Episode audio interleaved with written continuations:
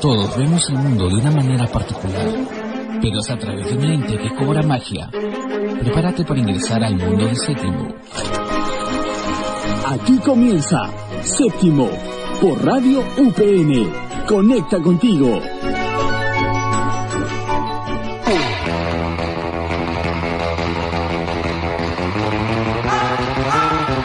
Hola, ¿qué tal comunidad cinéfila? Les saluda Carmen. Estamos en un programa más de séptimo. Hoy es lunes 22, se arrancan las clases. Igual este programa va a seguir siendo atemporal porque ese es su propósito. Y bueno, ya no se prepara de tarea, ni bien comenzamos. Paulo también está acá, tal vez le, le parezca conocido esta dinámica. ¿No es cierto, Paulo? ¿O ya te vas? ¿Cómo, cómo es la cosa? Creo que te quedas un, un ratito más todo este programa. Ya veremos qué dice el destino. Bueno, ¿qué tal chicos a todos? Mucho gusto estar de nuevo aquí en séptimo. Después de unas cuantas semanas que hemos grabado, creo. Aparte de que hoy ha sido el inicio, el inicio escolar, ¿no? El, el inicio de clases universitarias aquí en la UPN. Eh, es el último programa de la temporada de verano aquí en séptimo y en todos los programas en general, ya que vamos a renovar este parrillas, temas y, y veremos qué le depara al cine este año, ya que el próximo mes ya ya se está acercando ya las, las premiaciones de los Oscars 2021. E igual váyanse, váyanse despidiendo de esta, de esta pequeña parrilla que tenemos, expedientes, independiente tal vez. Esperemos que, esperemos que todo se vaya actualizando para bien, ¿no? Pero bueno, eh, hablemos más del contenido de este programa antes de pasar a la primera sección. Vamos a hablar de las películas que no superaron las expectativas de los fans, ¿no? Ahí tenemos un par, una, un par de películas que, que todos tuvieron muchas esperanzas, pero al final tal vez no, no llenaron el calzado que prometían. Y creo, y Luego, ¿qué otra, qué otra cosita nos, nos tienes, este Carmen? Bueno, igual no hay que olvidar mencionar que tenemos Rompiendo el Libreto y aquí vamos a hablar sobre actrices que la rompieron en los Globos de Oro. Y pues, por último, tenemos el soundtrack de la semana. ¿Cuál es el soundtrack de la semana, Paulo? Estamos hablando de Shocking Blue de la serie Gambito de Dama, que ya le vamos a dar una pequeña repasadita más adelante. Y bueno, también mencionar el regreso de la, de la última sección de Independiente aquí en séptimo. Vamos a hablar de un pequeño cortometraje que se llama Despedida, así que estén al tanto del programa. Recuerda que estás escuchando séptimo por Radio PN, conecta contigo.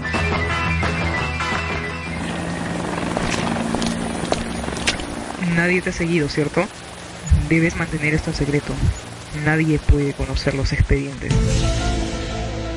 Expedientes séptimo. Estamos de vuelta y ahora arrancamos con los expedientes séptimo. Hoy tocaremos el tema de películas que no superaron las expectativas de los fans. Ahora sí, Paulo arranca. Comenzamos y metemos quinta. Bueno, vamos a hablar de una película que creo que no solo yo, sino muchas, pero muchas, muchas personas, pero no pecar de, de ignorante, pero muchas personas sintieron lo mismo de que Tenet no fue lo que muchos esperaban. Miren, yo la, yo la, no, no, no la fui a ver porque nunca se estrenó aquí en Perú, pero yo cuando la vi, me gustó mucho cuando la pude ver completa, porque la primera vez que la quise ver, literalmente me quedé dormido a la primera hora de la película, porque es, va demasiado, demasiado, demasiado lenta, y claro, o sea, y tiene esta fórmula de, la fórmula de Nolan, ¿no? Que no comienza, que la película no comienza al principio, sino que comienza a la mitad de la película y tiene todo este juego de los viajes del tiempo y toda esta nota que él, digamos, ya, ya ha ido manejando, ha ido perfeccionando a lo largo de los años, ¿no? Pero ¿por qué esta película, desde mi punto de vista, no funcionó? Es porque, digamos que de cierta manera no logra, creo, este, hacer más concisa la idea de, de estos tipos como espías del tiempo y lo lleva a una cuestión muy, no fantasiosa, sino muy cliché que a, a, veces hasta se siente como estos, este, estas películas de estereotipos y digamos que como su, el cine de Nolan es tan de Nolan, que, o sea, su, su, firma ya está impregnada en, en todas sus películas o, al menos en las últimas, porque ya es una cuestión de que ella es la forma como él trabaja. Creo que aquí, a pesar de que la película literalmente fue concebida y todos los medios de comunicación y medios especializados decían que iba a ser la película que iba a salvar el cine, terminó siendo un fracaso de taquilla, ¿no? Que de cierta manera es comprensible por el tema de la pandemia, ya, ya que no todas las salas de cine estaban este, abiertas y creo que también por el mismo director y me imagino que como es un, y es un director de peso, tiene bastante peso su palabra en, en este caso con la casa productora que es Warner Brothers, eh, la casa distribuidora, disculpe, ya que él no quería que esta película se estrenara en los servicios de streaming, en este caso que es HBO Max, que su dueña es Warner Brothers, ya que él decía que las películas tenían que estrenarse en salas de cine, etcétera, etcétera, etcétera, etcétera. O sea, literalmente cayó en este de, de ser puristas y que no, que las películas tienen que estrenarse sí o sí en las salas de cine, ¿no? Cuando ya hasta directores de renombre como Martin Scorsese tuvo que, digamos, que inclinar la cabeza y estrenar su, peli, su última película que fue El Irlandés por Netflix, ¿no? Que es literalmente es una película de tres horas y media que, que en el cine hubiera sido bastante difícil de que la gente la viera de un golpe, pero digamos que sirvió bastante de que se pueda distribuir en estos medios, ¿no? Caso aparte, como ejemplo, la película de, de Liga de la Justicia de Zack Snyder que se estrenó esta última semana, que posiblemente hablemos de aquí más adelante o programa en general hable sobre esta cinta eh, de este director tan controversial, ¿no? Pero volviendo al tema de Tenet, ¿por qué fue, digamos, eh, un fracaso? El que ve la película se va a dar cuenta de que como Nolan ya tiene, digamos, de cierta manera dominada este tema de, de los viajes del tiempo, ya lo vimos en Interestelar, ya lo vimos en Memento, ya lo vimos en una que otra película más, uno ya llega hasta a predecir qué es lo que va a suceder o cómo va a suceder de alguna u otra manera, ya que en realidad este director es así. O sea, Christopher Nolan como que el punto medio entre un director de películas comerciales y películas de culto o de cine arte. Sus películas son muy expositivas. Es como que él te pone todo en la trama, te lo pone en la cara. En los comentarios, en el diálogo, en la imagen, en, no sé, en el lenguaje audiovisual, como lo quieras ver, en la misma narrativa, en, la misma edición de la película, que sigue antes, que sigue después, siempre literalmente te lo, te lo da todo masticadito. Y en esta película no hace la excepción, ya que los mismos personajes hablan de cómo funciona, cuando en realidad el chiste es que la película se explique sola, ¿no? Sin necesidad de diálogo. Pero bueno, al parecer como que esta película, como dicen, se hizo innecesariamente complicada para que al final la solución sea totalmente sencilla o, o que la trama al final sea como que una un círculo que no tiene inicio ni fin, ya que al fin y al cabo es el, el Tenet significa esa película, significa eso, no es algo que simplemente comienza porque está comenzando y es algo que va, se va a reiniciar y reiniciar y reiniciar y reiniciar. Pero no quita que sea una, una película no disfrutable para los que son fanáticos de Nolan, ¿no? Es mi humilde opinión sobre Tenet. No sé qué piensas al respecto, Carmen. Claro, igual creo que nos haces yo un resumen muy grande, a grandes rasgos, de lo que has opinado respecto bueno, a Tenet. Ni, y ni no siquiera creo... he hablado de la película, eh, ni siquiera he hablado de la película, pero al menos lo que yo he visto en muchos este, críticos de cine o reviews de internet, de YouTube, pues, todos coinciden en eso. ¿no? Sí, Cri, no eres el, o sea, no, eres el único tampoco, pues, ¿no? En la vida cotidiana en sí, o sea, o, o ya en los amantes o en, o en las personas que no son tan amantes del cine, pero que igual están a- algo en el pendiente, ¿no? Pero bueno, Exacto. ya es momento de hablar de otra excepción. Hablaremos ahora de Star Wars, capítulo 9. Dios mío. Y ya cuando mencionamos a Star Wars, estamos invocando una doble fanaticada ya de ya años. O sea, muchas personas han crecido siguiendo a raya las pelas de Star Wars. Hasta incluso es una tradición. Es, es un gusto que se hereda de generación en generación y es por esto mismo que nace la decepción. Hay que hacer una síntesis muy rápida de los anteriores este, episodios para poder entender un poco por qué nace esta decepción, ¿no? Primero, la saga de Star Wars se caracteriza por dividirse en trilogías. De la que hablaremos hoy está conformada por el episodio 7, 8 y 9 de la saga. Esta pertenece a la tercera trilogía. Fue realizada por Disney Company. ¿Por qué? Porque se la vendieron en el año 2012, ya. Ahí bien. El fandom de la saga de Star Wars se sintió esperanzado ya que se imaginaban que se dé continuidad al universo expandido de Star Wars. Pero ¿qué pasó? Esta trilogía eh, rompió esta idea y creo que muchos pensaron que fue el primer error de esto, ¿no?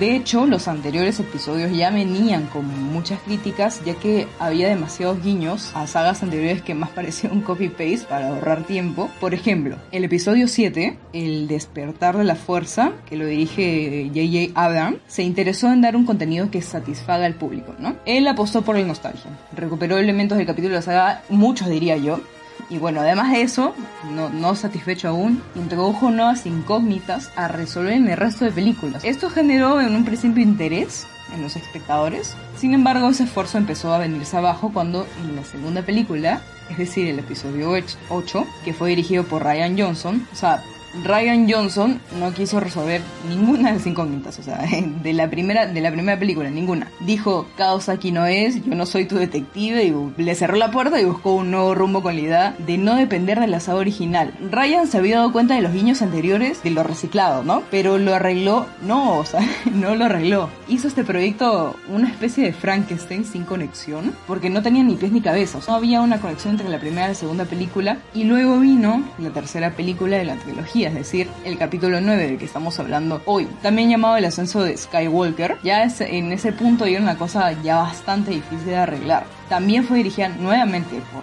J.J. Abrams del capítulo 7 y era su tiempo de rectificarse, ¿no? Querían intentar recuperar la hilación de la nueva película que al final, al fin y al cabo terminó también siendo un fracaso. O sea, ya que la trama primero se tornó demasiado conveniente para los personajes, no hay un desarrollo, de, igual el final es muy apresurado, o sea, ya hablando a grandes rasgos, no vamos a hacer spoiler acá. Y esto pues terminó por decepcionar a los fans, una y otra y otra vez. Es una gran decepción por tres, una triple decepción. Imagínate, Pablo, como tres veces que te pisen. Ya es una gran decepción y creo que por eso es que el día de hoy producción la puso como las grandes decepciones de las películas, viniendo de una saga tan grande, ¿no? Y creo que eh, ya el tiempo queda corto, el tiempo no perdona.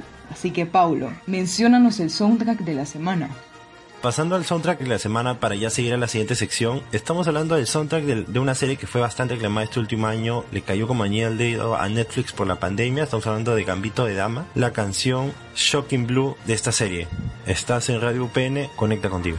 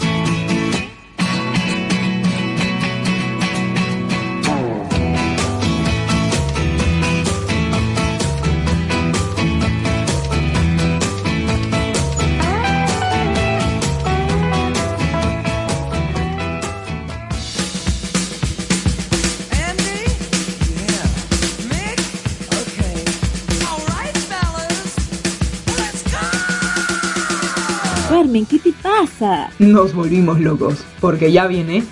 The Oscar goes to... Rompiendo el libreto.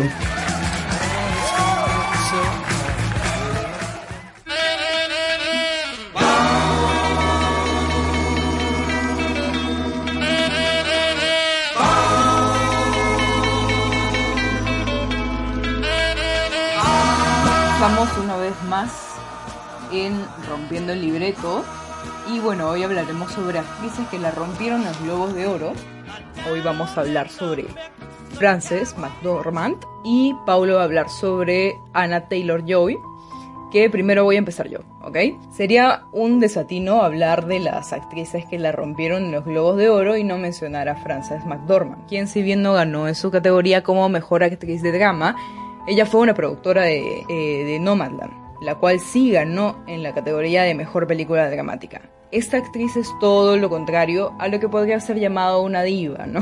Real sería una palabra que la define, puesto que ella apuesta por una vida minimalista, demostrando que no necesita de lujos para poder explotar su talento. Yo, yo amo a Frances, es, mi crush desde hace tiempo. Pero bueno, además, mediante sus discursos dados en premiaciones, ha demostrado ser partidaria de un mundo cinematográfico más inclusivo, buscando un mayor protagonismo a las minorías. Pero esta actriz no solo es un gran ejemplo de ser humano, sino también desempeña muy bien su profesión en películas bastante premiadas como Fargo, Tres Anuncios en las afueras y la ya mencionada Nomadland, en donde personifica a un integrante del estrato más olvidado de la sociedad estadounidense, lo que no permitieron que su país controle sus vidas mediante el sueño americano, ¿no? The American Dream, convirtiéndose en nómadas vehiculares y viajando en casas rodantes o en hoteles de paso, en personas más sencillas y conectadas con la naturaleza, la cual de hecho prima en la fotografía de esta película, era evidente que Frances iba a encajar perfectamente con su papel, puesto que lleva una gran preparación ya que compartió sus, días con verdaderos nómadas estadounidenses y de esa manera escuchó y compartió mediante su actuación lo que ellos tenían para contar. Recomendadísima, te véanla legalmente, por favor.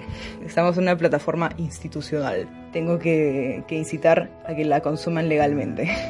bueno, eh, Paulo, sigue tú, vamos brevemente. Bueno, sí, sí, sí he escuchado bastante de esta actriz y de esta película que tiene varias nominaciones a los Oscars. Esperemos que sea reconocido porque sí he, he checado una, un, un, par de reseñas en YouTube y sí la ponen como una de las favoritas para ganar. Pero hablando de actrices que sí la, que también la rompieron y que fue no, no una polémica, sino que digamos que podríamos ponerla como una víctima, ¿no? ya que según los Globos de Oro, Anya Taylor-Joy, que es este norteamericana, inglesa, Argentina es considerada una persona de color para, para, estos premios. Pero en fin, es un, un caso aparte que a muchos le, causó mucha gracia que de ahí el periódico que lo publicó se retractó. No, pero bueno, pasando a, lo, a la actriz. ¿Cuál se, esta actriz la cual se ha, se ha, hablado bastante este último año, el 2020, y bueno, no es para menos, ¿no? Pues a pesar de su juventud demostró que es una muy buena actriz, ¿no? La hemos visto en, en bastantes papeles, en terror, thriller, como es este The Witch, como es este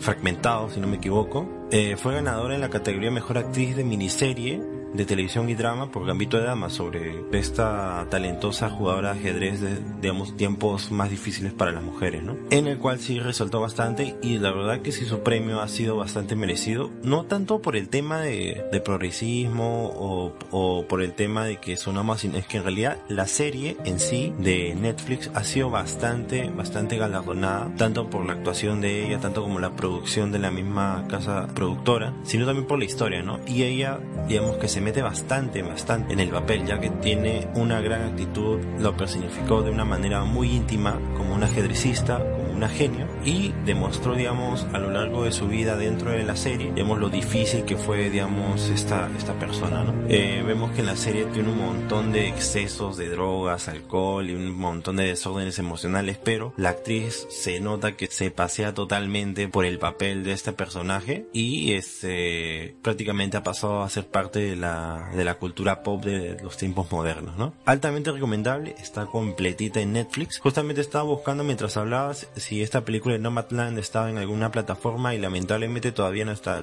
Está por ahí de manera ilegal en, en los internets. Así que si pueden verla antes de los premios Oscar, a buena hora. Pero bueno, creo que ya este cerramos y hacemos paso. ¿Quieres añadir algo más, este, Carmencita? El tiempo y la soga los tenemos al cuello, así que vamos de una vez a Independiente, por favor, Pablo. Pasamos de una vez sin hacer ningún tipo de corte porque estamos con el tiempo en contra. Bueno chicos, vamos a hablar de un pequeño cortometraje que encontré por ahí en YouTube que es bastante recomendable, tiene un bonito giro. Estamos hablando de, el cortometraje Despedida. Escrito y dirigido por José Martínez, fue realizada por un grupo de estudiantes de una escuela de cine, pero la producción en sí se ve altamente, altamente a uno. Eh, la historia cuenta sobre un chico que al parecer no queda bien, lo deja como un cliffhanger como, una, como un final abierto de presenciar su propia muerte y se le ve desde un punto de tercera persona como él mismo ve su muerte al sufrir un accidente de tránsito. No les cuento más porque la verdad es muy recomendable, la encuentran en YouTube totalmente gratuita, sin necesidad de ir a ningún sitio legal, ya que está publicada por la misma casa productora, eh, la cual fue nominada varios premios, así que altamente recomendada chicos. Y bueno, ya para terminar, ya para... Eh, bueno, se acaba el programa y por mi parte, ya como algunos saben, yo ya terminé la universidad este verano, oficialmente ya soy un egresado del UPN, así que me veo en la obligación de, ni en la obligación, sino por un tema de, de darle la oportunidad a nuevos chicos, se den un tiempo, se den la oportunidad de tener un espacio aquí en la radio, no solo en séptimo, sino en los en el gran abanico de, de programas que tiene la misma radio UPN para poder demostrar su, su capacidad de poder comunicar. Se los, se los dice alguien que es prácticamente una carrera que es totalmente alejada de comunicaciones de arquitectura y bueno, creo que ha sido un bonito programa en el cual me- la productora, mi compañera aquí en la conducción me han dado me han dado el campo libre para hablar lo que quiera y me siento realmente agradecido por cuánto es, bueno, ya un año aquí en séptimo, un ya casi dos años en el otro programa de Espacio Aislado y dos años aquí en general con la Radio Pene. Bueno, chicas, este, a Jorge, si es que en algún momento escucha esto, a, a la producción, a Ivonne, a Carmen, a Nicole, Carla y a todos los que han pasado por la radio mientras yo estaba aquí, los que se fueron en el camino y los que vienen después de mí, ¿no? Espero que, chicas, este año que ha sido bastante complicado, no sea en comparación con este que va a venir, que va a ser mucho peor, no mentira, va a ser mucho mejor, tanto como profesionales en los estudios y en todo lo que venga. Bueno, desde aquí me despido, se despide Paulo, desde el, el lejano Chorrillos aquí en Lima. Eh, bueno, esto fue Radio UPN, yo me desconecto, pero UPN se conecta con ustedes. Chao. Ha sido un gusto poder conducir los programas contigo, Paulo. Igual Nicole no está presente, pero de igual manera te manda muchísimas vibras. En algún momento ya faltará una reunión de séptimo, diferentes temporadas que han habido. Así que, bueno, el tiempo es corto, así que nos vemos. Tenemos que despedir el programa. Paulo, ¿estás ahí? ¿Lo hacemos juntos? Todavía sido aquí, todavía sido aquí. Después, yo todavía voy a aparecer en la escena postcrédito de séptimo, así que A ver, a ver si contamos. Cuenta regresiva, cuenta regresiva. bueno chicos igual. Gracias a todos. Tres, Tres, dos, uno. Esto ha sido Radio PN. Conecta contigo.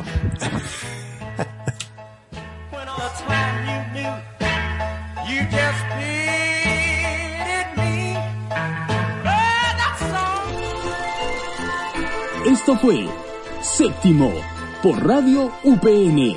Conecta contigo.